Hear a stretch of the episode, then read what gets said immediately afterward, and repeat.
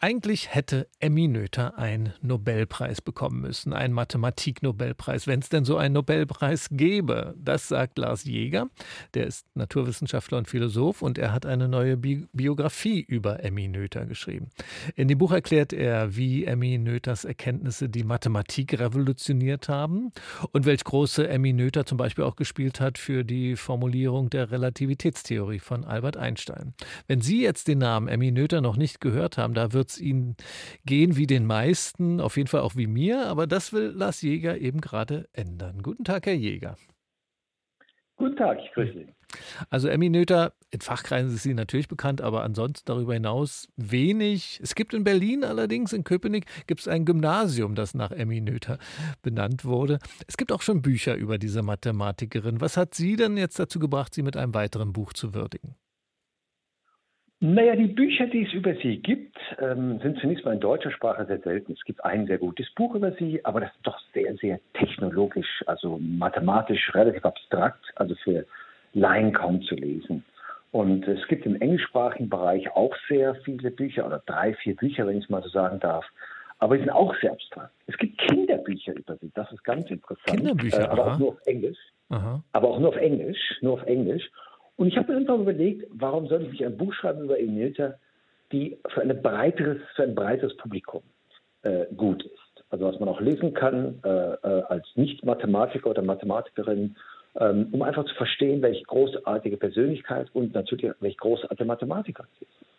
Und es ist auch ein, ein Porträt der Zeit, äh, in der Emmy Noether gelebt, gelebt hat. Das ist auch eine ganz interessante Seite an ihrem Buch. 1882 wurde sie geboren. Also sie hätte dann theoretisch jetzt rein nach der Zeit gerechnet um 1900 herum Abitur machen können, wenn das in Deutschland damals möglich gewesen wäre. Wie sah das denn aus mit den höheren Bildungsmöglichkeiten für Mädchen in dieser Zeit? Naja, es war sehr unüblich, dass Mädchen Abitur machten. Äh, und es kam auch ganz selten vor.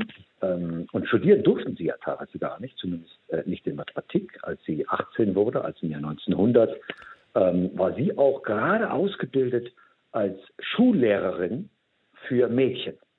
Das war ihre erste Ausbildung. Sie hat sich dann aber dazu entschieden, da doch noch Mathematik zu studieren und hat dann eine, ein Abitur machen müssen, und zwar mehr oder weniger auf Fernstudien, wenn man das mal heute nennen würde. Übrigens zusammen mit ihrem jüngeren Bruder, der später auch bekannter Mathematiker wurde. Die haben also im gleichen Jahr 1903 ihre Matura gemacht.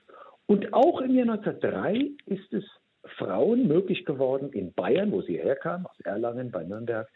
Ähm, die Frauen durften ab 1903 dann auch studieren. Das war ganz zufällig so. Mhm. Äh, naja, vielleicht auch ein bisschen gepusht von ihrem Vater, der übrigens ein sehr bekannter Mathematiker selber war, Max Noether.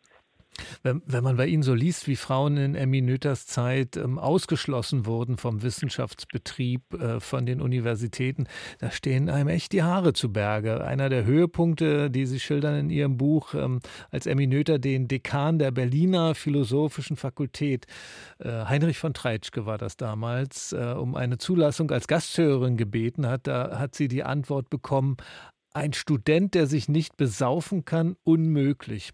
Das war so das Niveau offenbar. Wie ging es Ihnen denn, als Sie äh, all das gelesen haben?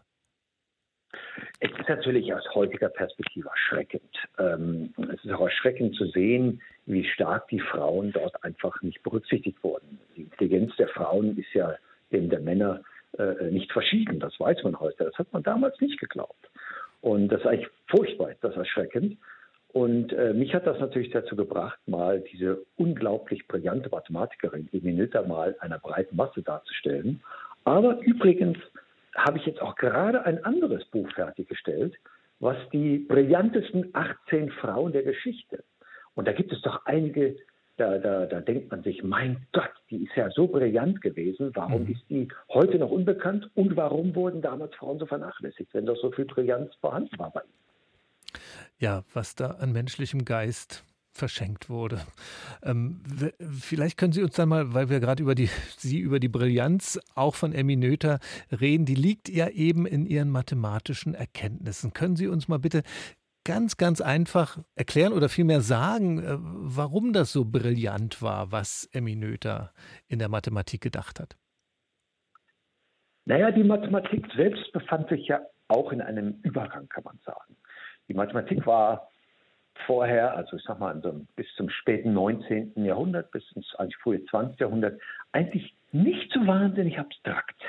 Sehr viel konkreter wurde das berechnet. Natürlich auch komplexe Sachen wie Differentialgleichungen und Integrale.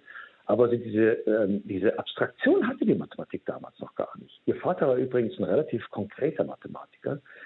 Ähm, aber da war Noether, Emil Noether, einer der ersten überhaupt, die diese ganz abstrakte Formulierung der Mathematik, die heute fast üblich ist, eingeführt hat. Äh, natürlich gab es auch andere, also David Hilbert zum Beispiel hat das auch mit eingeführt, der bekannte Mathematiker. Aber sie war auch eine, die das ganz systematisch gemacht hat und dafür auch hohe Anerkennung bereits von ihren Zeitgenossen erhalten hat. Und heute weiß man noch mehr, dass das so wichtig war, was sie alles eingeführt hat. Also in der ganz abstrakten Algebra, wenn ich einfach mal den Begriff sagen durfte. Mhm. mhm. Äh, ich versuche das dann aber auch nicht im Detail zu erklären, weil da gerät man ganz schnell in mathematische Bereiche, die natürlich den Nicht-Mathematikern völlig äh, unvertraut sind. Albert Einstein, äh, der berühmte Physiker, der hat sich auch für Emmy Noether eingesetzt und sie hat wiederum an seiner Relativitätstheorie äh, mitgearbeitet oder einen wichtigen Beitrag dafür geleistet. Können Sie uns das auch äh, irgendwie skizzieren, was da Ihr Beitrag war?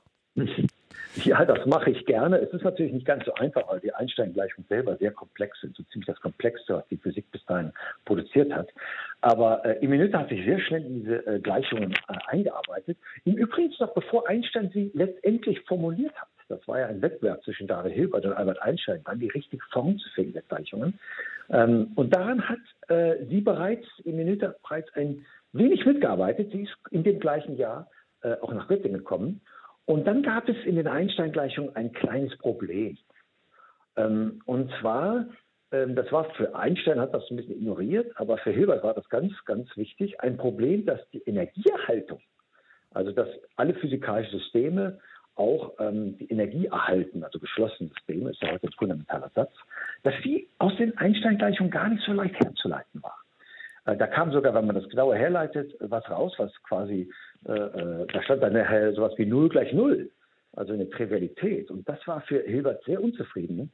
Und das konnte er auch nicht lösen. Und das hat dann tatsächlich Emil Luther geschafft. Mhm. Und er hat es geschafft zu zeigen, dass tatsächlich die Energiehaltung auch in den Gleichungen Einsteins der allgemeinen Relativität zu erhalten bleibt.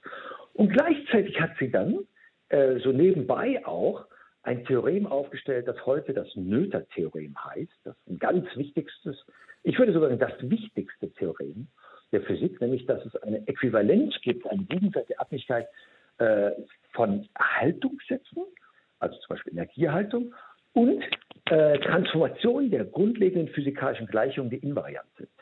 Das ist ein kleines Beispiel. Energieerhaltung okay. ist äquivalent zur ähm, äh, Invarianz unter Zeittransformationen aller Gleichungen. Das ist relativ gut noch für, für zu verstehen. Das, das kann man auch alles noch genauer, genauer in Ihrem Buch nachlesen.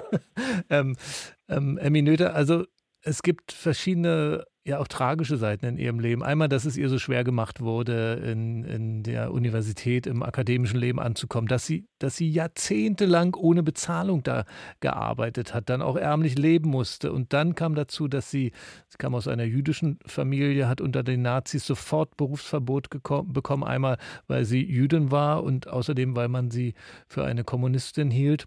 Und sie ist sehr früh gestorben, 1935, da war sie erst 53 Jahre alt. Sie wurde dann später gewürdigt durch Stiftungen, durch Preise, die ihren Namen tragen. Würden Sie denn sagen, dass Emmy Noether heute wenigstens in der Mathematik heute die Anerkennung hat, die sie verdient? Naja, in der Mathematik und übrigens auch in der theoretischen Physik hat sie heute tatsächlich eine sehr hohe Anerkennung. Also theoretische Physiker, die kennen Emmy Noether sehr, sehr gut, gerade eben aufgrund der eben erklärten äh, ähm, dieses Theorems, des Noether-Theorems. Ähm, unter Mathematikern sind sie natürlich sehr bekannt unter Algebraikern, weil sie die abstrakte Algebra eingeführt hat. Wie bekannt sie in anderen mathematischen Disziplinen und Fachleuten ist, kann ich nicht so genau sagen, aber sie ist generell doch schon heute in einem Physik- und Mathematikstudium, äh, wird sie dargestellt. Aber auch manchmal in der Form, dass man nicht gleich kapiert, dass sie eine Frau war. Da spricht man von Noether. Noether. Ähm, aber äh, sie ist doch unter den Physikern und Mathematikern doch sehr bekannt. Äh, aber leider noch nicht unter der breiteren Masse. Und dazu leistet jetzt ein Beitrag, Sie da bekannter zu machen. Das Buch Emmy Noether, Ihr steiniger Weg an die Weltspitze der Mathematik, das Buch von Lars Jäger, ist im Südverlag erschienen mit 250 Seiten. 22 Euro ist der Preis. Herr Jäger, besten Dank für das Gespräch. Ich danke Ihnen.